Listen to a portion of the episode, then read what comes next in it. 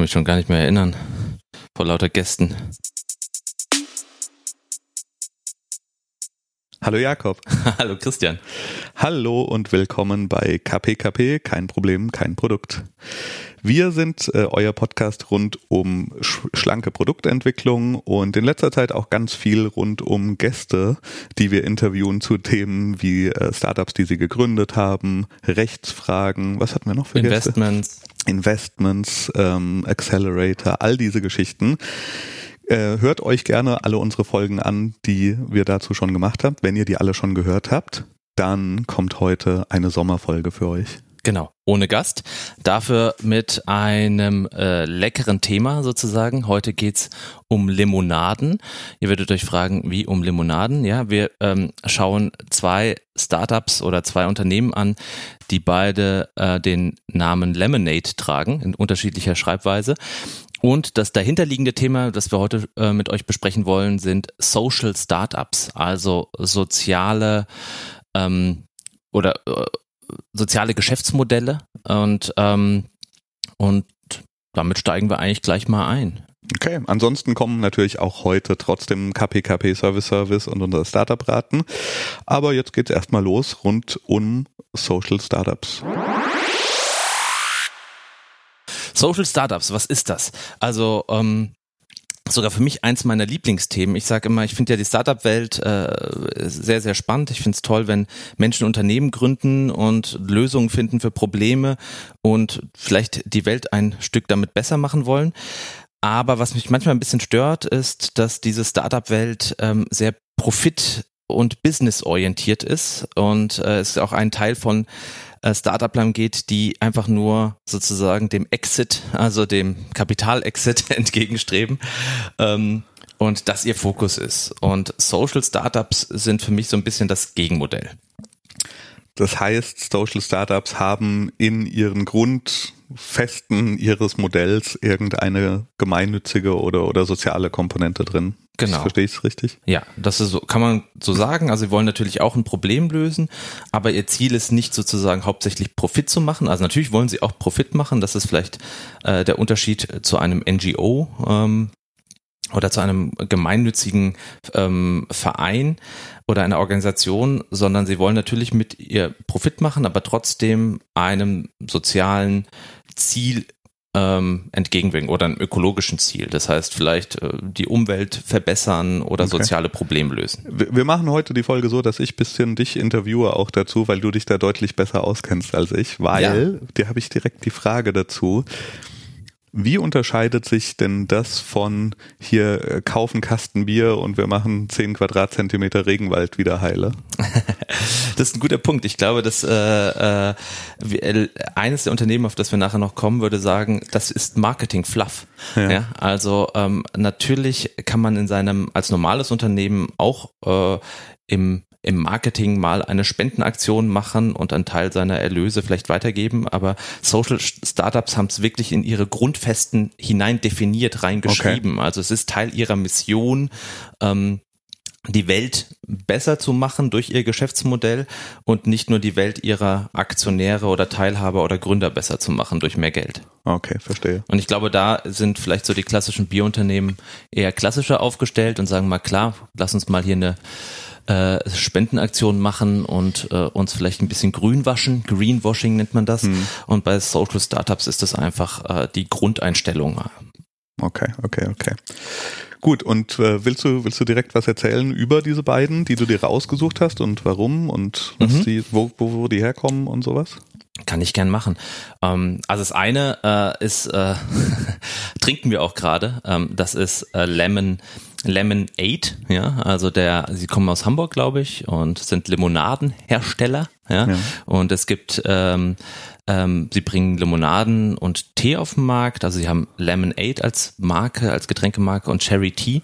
Und allein schon wegen ihrer ähm, Wortspiel-Kreativität, es zu schaffen, ähm, ein Produkt auf den Markt zu bringen, das ein Wortspiel beinhaltet, also Lemon und 8, also Limone und Hilfe, ähm, muss ich einfach schon ständig meinen Hut ziehen äh, davor und das noch mit einem zweiten Produkt, mit Cherry Tea äh, zu schaffen. Ja, äh, Gut, ist, muss man zu sagen, niemand ist größerer Wortspielfan als du. Ja, ich bin, ich bin gro großer Wortspielfan.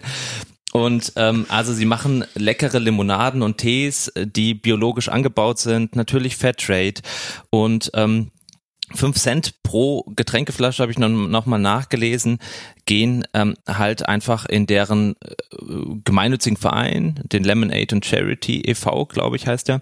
Und damit unterstützen sie halt ähm, weltweit diverse Projekte und Produkte von Wasseraufbereitung bis Bildung und äh, Armutsbekämpfung.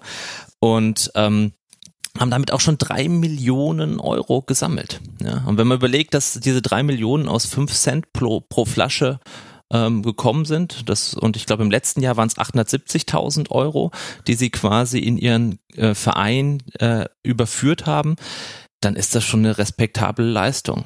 Und was mir da besonders gefällt bei Lemonade ist, also neben, es ist wirklich mal ein, ein Hersteller, bei dem ich jedes Produkt gut finde. Wirklich jedes. Also mir schmeckt jedes Getränk in jeder Variante. Ich trinke gerade hier die, die Mate. Ähm, die, die bringt mich auch oft durch den Tag, aber auch die Tees. Also das, das habe ich noch nicht erlebt, dass jemand schafft, dass seine komplette Produktsparte mich begeistert.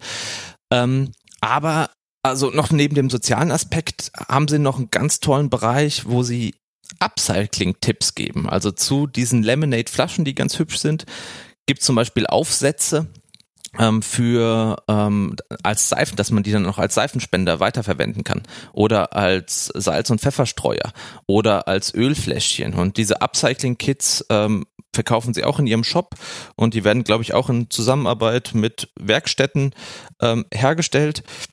Ich freue mich auf eins. Ich habe jetzt mal ein Kit bestellt. Ich habe das aber bei uns auch schon in der Firma gesehen. Da haben wir auch schon lange ähm, Lemonade und Charity im Kühlschrank. Und ähm, das heißt, auch da kommt ihre Mission durch, ähm, der Nachhaltigkeit und die Welt zu verbessern. Also auch bei so einem Verbrauchsprodukt. Ähm, zu sagen, hey, was kann man denn noch mit unserem Produkt machen? Wie kann man es weiterverwenden? Und auch da zeigen sie eine kreative Ader. Deswegen ähm, ganz großes Chapeau und ich bin da wirklich ein großer Fan und zwei oder drei Kilo auf meinen Hüften sind sicherlich Lemonade und Charity geschuldet. Aber ähm, weißt du mehr darüber? Weil ich finde, die sind ja auch wirklich sehr präsent und stehen irgendwie in ganz vielen Cafés im, im Regal oder im Kühlschrank. Und ich sag mal, die, die reine Flasche und so transportiert jetzt auch diese Message nicht. Die haben auch keine großen Aufsteller irgendwie darum, die das erklären. Die sind gefühlt einfach so ein Lifestyle-Produkt, das sich gut im Markt platziert hat und einfach also sehr präsent ist und jetzt nicht weniger präsent ist als nicht Social Startup getriebene Getränke. Weißt du, verstehst du, was ich meine? Ich weiß, was du meinst. Ich glaube, was sie schaffen, ist sozusagen, ich meine, natürlich im, im Namen Lemonade und Charity schaffen sie versteckt die Botschaft ähm, äh, zu platzieren. Und was ich auch charmant finde, also erstmal das Grundproblem haben sie gelöst. Sie haben eine leckere Limonade produziert.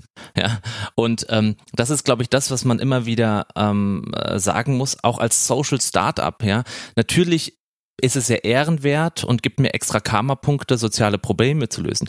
Aber wenn mein eigentliches Produkt nicht gut genug ist oder im Vergleich mit der Konkurrenz nicht schmeckt, dann habe ich ein Problem. Dann gibt es einen Teil äh, von, von, von der Zielgruppe oder Käuferschichten, zu der ich zum Beispiel zähle, die das dann trotzdem kaufen und sagen, ja, aber ich finde die Idee gut und, den, und, und die Absicht dahinter.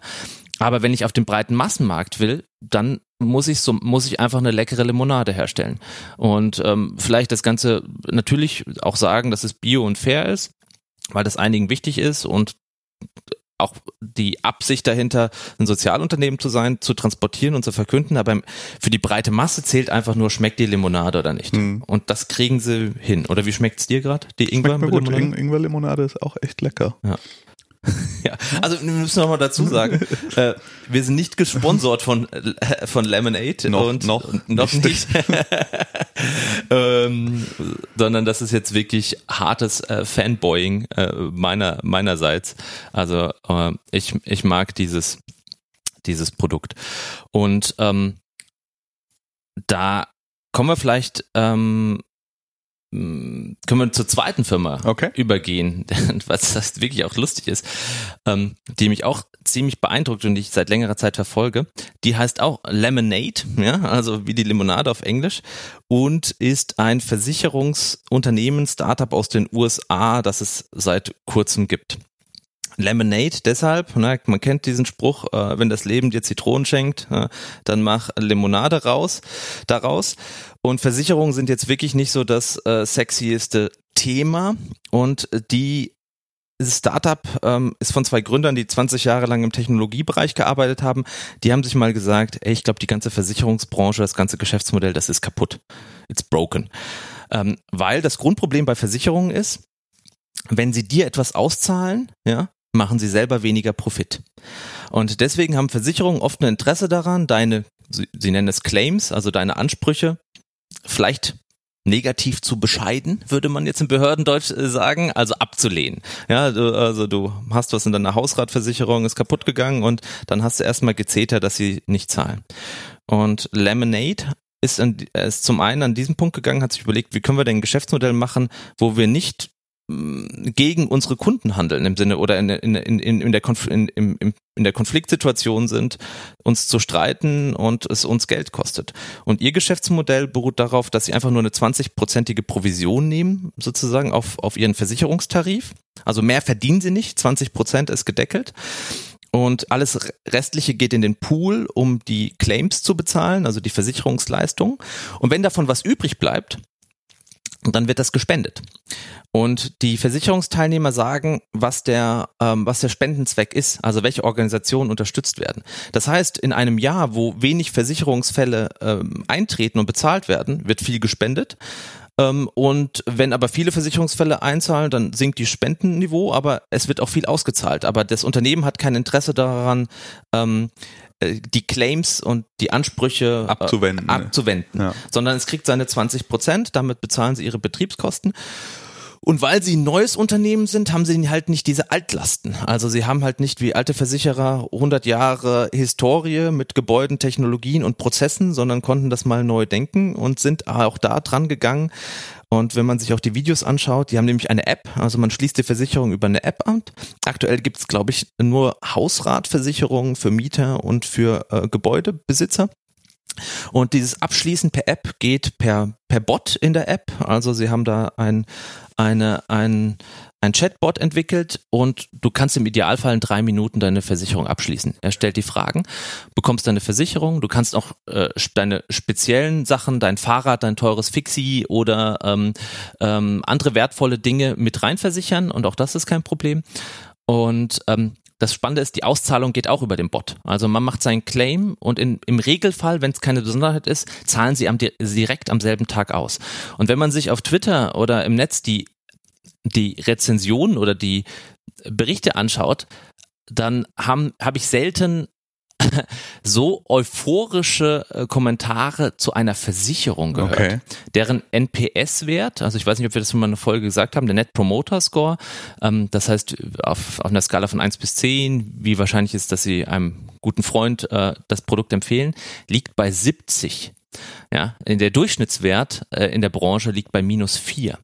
Und 70 ist das, was Apple und Amazon, also die sehr kundenzentrierten äh, Marken auch in, in anderen Branchen schaffen. Das heißt, für eine Versicherung haben sie wirklich ein völlig neues, ähm, eine völlig neue Kundenzentrierung geschaffen und ähm, rollen das gerade landesweit in den USA auf. Und Design, UX, Transparenz, das Blogging, sie veröffentlichen ihre Zahlen, auch ihre Schwierigkeiten, aber auch, äh, also es ist super, alles super gut gemacht. Also auch da bin ich ein absoluter Fan und ich würde am liebsten eine Versicherung abschließen, aber sie, sie gibt's halt noch nicht. Und sie sind auch wie Lemonade, ähm, also sie haben ähm, eine, eine Gesellschaftsform, die heißt äh, Public äh, es ist, meinte ich mal, Public Benefit Corporation, Certified B Corp. Scheint auch eine spezielle äh, Gesellschaftsform zu sein, vielleicht wie eine gemeinnützige GmbH, nur als AG, ich kenne mich da im amerikanischen Recht nicht aus, aber das heißt auch, ihr Ziel als Social Startup ist in der Geschäftsform enthalten. Und das, das ist halt eine starke Aussage.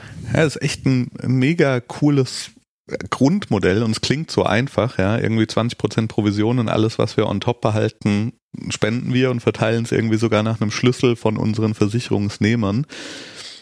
Ich äh, überlege nur gerade, ist das aber auf der anderen Seite so, dass das nur funktioniert, solange da Leute auch Versicherungen abschließen, die sag ich mal, Fairness und soziale Gedanken ja auch in sich tragen, weil das Modell, wenn sie sagen, ja, alle Claims kannst du hier per Chatbot in drei Minuten machen, klingt ja jetzt so, wenn ich mal meinen mein Black Hat aufsetze, mhm. auch so, dass es ja, schwierig werden könnte, wenn da sehr viele Leute das entdecken als Möglichkeit, oh cool, ich äh, finanziere mir ein neues Fixie, weil ich mache hier eine Versicherung und dann behaupte ich einfach dem Chatbot gegenüber, sei weg und kauf mir neues. Ja, ja also das ist, ein, das ist ein guter Punkt, das ist ein sehr spannender Bereich. Also ich glaube, es ist nicht nur ihre Zielgruppe, sind nicht nur sehr sozial oder ähm, ähm, ethische Menschen, sondern sie versuchen das für einen breiten Markt zu machen und was ihnen hilft, sind natürlich äh, Daten. Also sie sind sehr, sehr, sehr datengetrieben. Das heißt, sie schauen sich an, wie die Claims laufen, wo es Ausreißer gibt und natürlich kann ähm, haben sie auch Risikoeinstufungen. Ich meine, das haben aktuell Versicherungen ja auch und wir haben Schufa-Scores etc. und manchmal bekommst du keine Versicherung oder du kriegst sie nur teurer. Auch da fließen die Daten mit ein und wenn sie ein Risiko entdecken, kann es sein, dass deine Versicherung ein bisschen teurer wird. Prinzipiell sagen sie aber, und das ist so die Grundaussage, dass es teurer ist, einen Claim von einem, also ein, ein, ein Fall von einem Menschen im Unternehmen ähm, bearbeiten zu lassen, als der Wert des Claims. So, das ist so ihre, ihre Grundeinstellung. Das heißt, es ist teurer, in der klassischen Versicherung den Bearbeiter zu bezahlen und diesen wochenlangen Prozess zu haben, als diese 70 Euro für die neuen Kopfhörer äh, zu bezahlen. Und ähm, das ist natürlich das eine. Die Frage ist, wie weit funktioniert das, wenn es da eine hohe Missbrauchsquote gibt?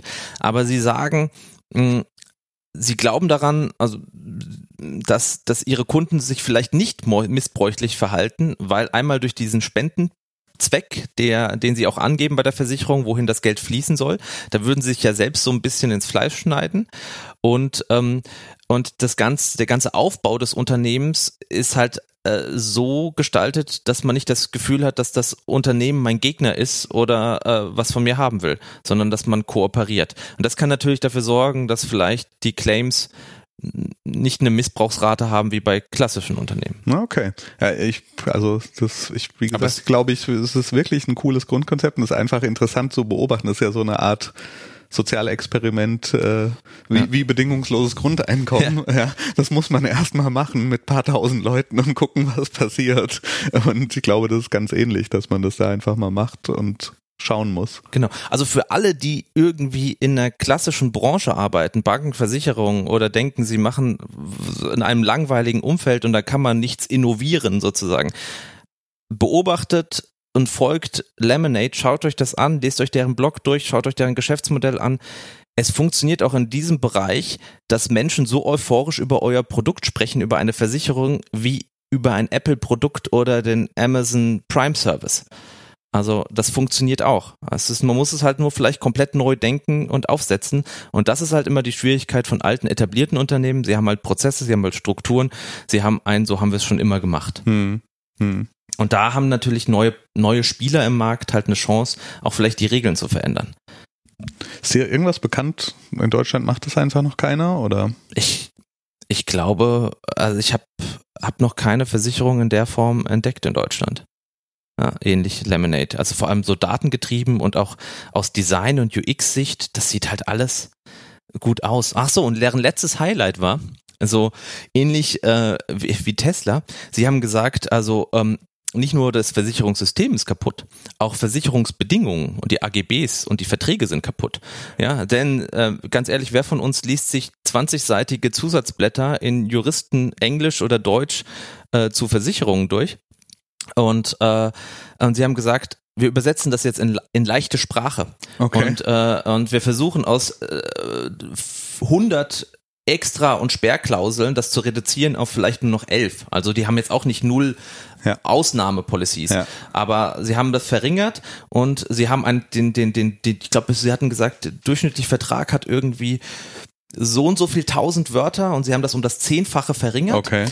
und haben das aber public gestellt, Creative Commons. Das heißt, andere Versicherungen können sich ihre Police-Texte, okay. also die einfachen Texte nehmen, weil sie wirklich sagen, das ist ein Pain. Und ja. Menschen sollten nicht 20 Seiten auf in fiesem Englisch äh, äh, Versicherungstexte durchlesen, sondern wir sollten es schaffen, auf zwei Seiten ähm, in einfacher Sprache unsere Leistungen darstellen zu können.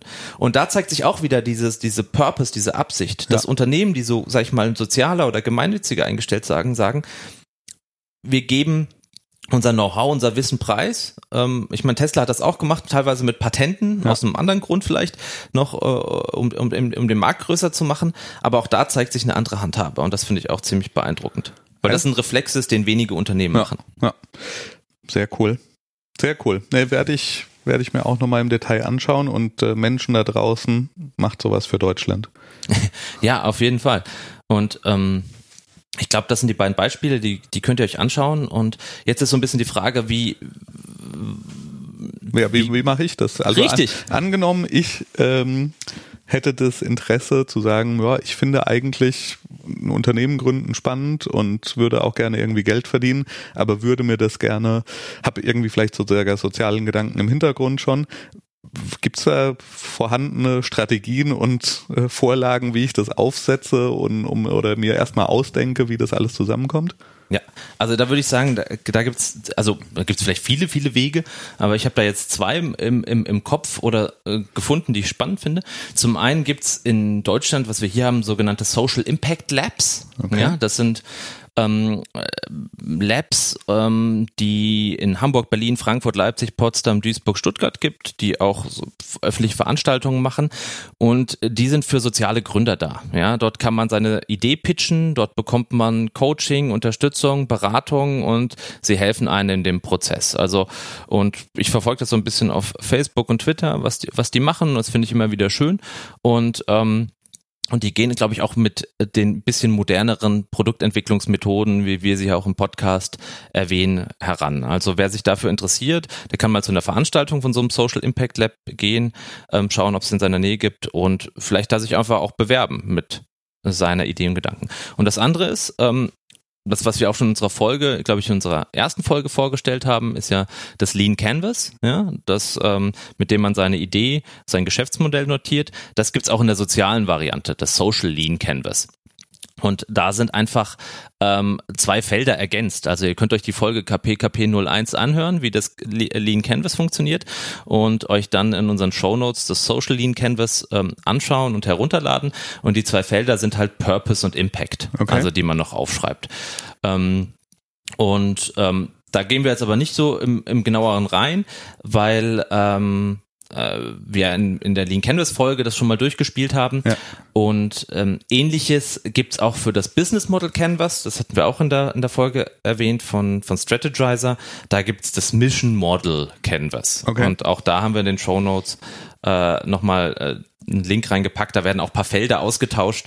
Und ähm, weil zum Beispiel ähm, oft bei sozialen Startups oder gemeinnützigen Organisationen nicht so ist, dass der Kunde nicht bezahlt. Mhm. Ja, also es mhm. zahlt jemand anders, die hm. Spende oder eine dritte Partei und der derjenige oder diejenige, die die Leistung in Anspruch nimmt, ähm, ist aber gar nicht im Sinn der klassische Kunde, der auch bezahlt. Ja, okay. Und da tauschen sich so ein bisschen Felder auf. Und ich glaube, die, die, die Instrumente können helfen, also diese Tools erstmal das einzuordnen oder mal zu so einem Social Impact Lab zu gehen und ja, aber ich glaube, viele Leute haben so eine Grundidee, was man aber so, das ist ja immer diese Canvases helfen, einfach es nochmal eins konkreter zu machen und nochmal zu genau. durchdenken, ja. äh, was ist denn wirklich der Impact, den ich damit haben könnte und, und welchen Zweck erfülle ich damit. Okay. Ja. Und für mich, also ich, äh, ich finde es einfach klasse, wenn wenn wenn es jemand schafft, ob jetzt technologiegetrieben oder mit ja. einer schlauen Lösung, ja, also, also wie Lemonade, ja. ähm, die Versicherung in den USA oder mit einem leckeren Produkt, äh, wie, wie der Limonadenhersteller Lemonade, einfach ein gutes Produkt herzustellen und das noch zu verknüpfen mit, mit einem guten Zweck. Ja. ja und ich finde, das ist so ein bisschen fast die Königsdisziplin des, des, des Startups. Ich, ja. Es beeindruckt mich mehr als jetzt die Exits von irgendwelchen Startups, die dann für Millionen verkauft werden, aber vielleicht. An, an Monsanto. Genau, nicht so nachhaltig mit Kunden, Lieferanten oder ja. Geschäftspartnern umgegangen sind. Sehr gut. Trink Limonade, hab ja. keine Versicherungsfälle. Trinken hilft, ja, genau. Sehr, sehr cool. Wollen wir dann einfach äh, das Thema äh, Social Startup an der Stelle schon abschließen? Ja. Und über unseren Social Service. KPKP ja, Service. Ich habe mir gerade schon überlegt, okay, wie schaffst du die Überleitung? Ja. ja. aber stimmt, wir sind auch sozial eingestellt. Also neben, neben dem, dass ihr den Podcast sozusagen kostenlos hören könnt, äh, liefern wir euch noch immer in unserer Folge KPKP oder in unserer Rubrik KPKP Service Service Tipps rund um Tools, Apps äh, oder Methoden, die wir gut finden, in letzter Zeit entdeckt haben, eingesetzt haben und ähm, erzählen euch davon. Willst du anfangen, Christian, oder soll ich? Äh, ich kann, kann anfangen. Ich habe ähm, tatsächlich was, ich bin mir nicht hundertprozentig sicher, ob wir da nicht schon mal drüber geredet haben, aber ich habe es jetzt wieder entdeckt. Und zwar ist es äh, Blinkist. Und äh, Blinkist ist ein Service, der so aufgebaut ist, man bezahlt monatlich einen festen Subscription-Preis und bekommt dafür Zugriff auf ganz, ganz, ganz viele ähm, Fachsachbücher, die extrem komprimiert sind. Und ich meine, das ist ja auch mit vielen Büchern so ein bisschen mein Problem. Ähm, da ist eine gute Idee drin, die dann aber jemand sich halt äh, auf 200 Seiten ausgedehnt hat, damit mhm. er ein Buch draus machen kann, was er, was er verkaufen kann. Und äh, das reverse engineert Blinkist sozusagen und macht dir daraus fünf Seiten mit den Kernaussagen ähm, mit einer echt ganz nett gemachten App für für alle Plattformen, die dir so einfallen. Mittlerweile auch mit Audiooptionen. Das heißt, okay. du kannst ja auch Sachen einfach nur anhören und viel viel Deutsch, viel Englisch. Ähm, und da hatten ein Sommerangebot, ja, Limonade, Sommer, auch Blinkist ist dabei im Sommer. Und das habe ich mir jetzt mal wieder zusammengeklickt und äh, probiere das jetzt mal wieder aus. Finde es gut. Ja, super. Es erinnert mich ein bisschen Get Abstract, habe ich früher mal gelesen. Die haben das als PDF zusammengefasst, die Bücher. Mhm. Aber ähm, äh, Blinkist hatte ich auch schon mal ausprobiert und ist halt für die, die mobile-friendly, äh, für die Smartphone-Generation halt, die sich kein PDF ausdruckt, sondern einfach gern das Wissen dabei hat. genau. Was hast du denn dabei? Ich habe eigentlich nur einen kleinen Trello-Hack dabei. Also äh, ihr wisst ja, dass wir große äh, Trello-Fans sind. Äh, die heilige Produktivitätstriade, Slack, Trello, Google Drive. Und in letzter Zeit habe ich noch vermehrt mich in Trello reingefuchst und auch äh, Kollegen und Kolleginnen geschult. Und einer der kleinen Hacks, die, die mir so ein bisschen helfen, Übersicht zu behalten in einem Trello-Board ist, man kann nämlich E-Mails an Trello-Karten weiterleiten. Mhm. Und wenn man eine Trello-Karte aufmacht, ist, äh, sind ja rechts die, die Buttons und da unten gibt's einen, einen Mehr-Optionen-Button und Freigabe und mehr, glaube ich. Und da findet sich eine E-Mail-Adresse für jede Trello-Karte. Und wenn man jetzt so einem Projekt eine E-Mail schreibt und sagt, die ist eigentlich wichtig für die Dokumentation, dann kann man einfach blind copy diese E-Mail reinpacken und dann taucht sie in der Trello-Karte auf. Und das hilft, so ein bisschen Überblick zu haben oder auch in geteilten Boards, wo mehrere Leute vielleicht äh, da sind, äh, weil E-Mail-Postfächer lassen sich schwerer teilen ja. als so eine Karte. Da kann man mal die E-Mails reinhängen. Da habe ich noch zwei Tipps. Ähm, wenn man das verwendet, zum einen Einzüge, also das heißt, äh, wenn dein E-Mail-Programm so eingestellt ist, dass es äh, Antworten einrückt, mhm. das funktioniert nicht. Also die Einrückung, damit kommt die Trello-Karte nicht klar. Das heißt, diesen, die, diese Option müsst ihr leider deaktivieren in eurem E-Mail-Programm, wenn ihr das verwendet. Und das andere ist natürlich, also ähm, ich kürzt da so ein bisschen auch die, die Footer raus und ja. die Kontaktdaten einmal, einmal aus äh, Längegründen und einmal auch ein bisschen aus Datenschutzgründen, damit halt nicht in jeder Trello-Karte alle äh, Kontaktdaten äh, drin sind. Ja. Das okay. ist so ein bisschen der Punkt. Kleiner Trello-Hack. Cool. Trello for the win. Dann bleibt uns eigentlich für diese kurze, nette, kleine Sommerfolge nur noch eine Rubrik übrig. Und zwar unser KPKP Startup-Raten. ähm, Startup-Raten funktioniert so. Wir nennen einander die Namen von Startups und versuchen anhand des Namens des Startups zu ergründen, welchen Social Impact dieses Startup hat oder welches Geschäftsmodell oder welches äh, Problem es denn löst.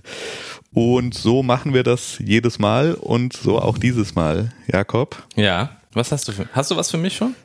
Du könntest zum Beispiel mal versuchen, mir zu sagen, welches Problem löst denn das Startup Sequence, das den, äh, die URL sequence.work hat?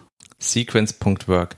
Ist in dem Sequence ein Wortspiel drin, also sowas wie mit zwei E, See? Nein, ganz normal, wie man Sequence auf Englisch schreibt. S-E-Q-U-E-N-C-E. -E. Sequence.work. Genau. Und ich sag mal, der, der, der Tipp ist, die, die äh, Domain-Endung zeigt eine Richtung. Okay. Die Domain-Endung zeigt eine Richtung. ähm, naja, also, okay, sequence.work. Ähm, es geht um Sequenzen. Ja, was sind, die Frage ist Sequenzen im Arbeitsbereich. Ähm, das könnten sein. Sequence.work kann ich meine, meine Arbeit unterteilen in, in ganz kleine Häppchen sozusagen. Okay. Ja, und ähm, ich, äh, das Tool hilft mir, meinen Arbeitsalltag zu analysieren und ähm, Sequenzen zu entdecken. Und ähm, damit kann ich meinen Arbeitsalltag optimieren. Ich kann aus einem 8-Stunden-Tag ein, im Idealfall einen 4-Stunden-Tag machen, weil Sequence.work verspricht 50% mehr Produktivität. Weil es Mini-Sequenzen macht Genau, und ja. optimiert Ja, hintereinander. und es zeigt dir einfach, wo du zu viel Zeit verlierst, äh, wo du Dinge doppelt machst. Ja, das Ganze ist fully AI-tracked durch deine Laptop-Kamera äh, ähm, und, ähm, und Audio sozusagen und Okay. es beobachtet dich quasi mal an einem ganzen Arbeitstag oder über eine ganze Woche und sagt dir dann, pass auf, da hast du redundante Sequenzen, das kannst du irgendwie anders machen. Sprich doch deinen Kollegen äh, nicht mit Guten Morgen, sondern mit Hallo an, dann sparst du ein Wort und ähm, Lebenszeit geworden. ja, hier in den E-Mails, äh, guck mal, mit dem Shortcut kannst du die ganze Begrüßungs- und äh, okay. Formeln einfügen. Das macht Sequence.work. Das ist eine gute Idee, finde ich. Das ist eine wirklich gute Idee. ist aber äh, nur zum Teil richtig. Oh, verdammt. Ähm, Sequence.work Crowdsource Human Intelligence. Sequence Work ist ein, äh, ein Wettbewerbsprodukt zu sowas wie Amazon Mechanical Turk, glaube ich, was dir hilft, zum Beispiel, wenn du Machine Learning machst und hast eine Million Bilder, auf denen irgendwas zu sehen ist und du brauchst Menschen, die dir diese Bilder jetzt mal kategorisieren und einordnen, was denn da überhaupt was ist, dann macht es Sequence ähm, oder sie machen solche Sachen wie äh, Belege oder Sachen ab, abtippen, die kein OCR der Welt erkennen kann. Da haben sie Menschen dafür, die das machen. Und das ist ganz interessant, weil es verbindet eben die Leute, die das Problem haben. Ich habe hier Daten und Leute, die vielleicht bisschen Zeit haben und sagen, ich könnte hier ein paar Daten zusammenklicken und bisschen Geld damit verdienen. Und das macht Sequence.org. Ah, okay. Bei dem Moment, wo du gesagt hast, Crowdsourcing Human Intelligence, habe ich gedacht, das ist ein sehr erfolgreicher Dienst. Das, das machen ja viele Menschen schon, ihre Intelligenz outsourcen. Es wirkt zumindest so. Also, ich dachte, das hat was mit Dummheit zu tun. Ja, äh, nah dran. Okay. Christian, ich habe was auch, auch was für dich. Passend zum, Okay. zum, zum großen Thema heute. Ja, Ähm, Sommer. Sommer, Limonade. Limonade. Und zwar, was macht Orange Dogs? Orange Dogs. Ähm, Orange Dogs ist das Wiki von Orangina, wo sie alles. Ja? Orange Dogs.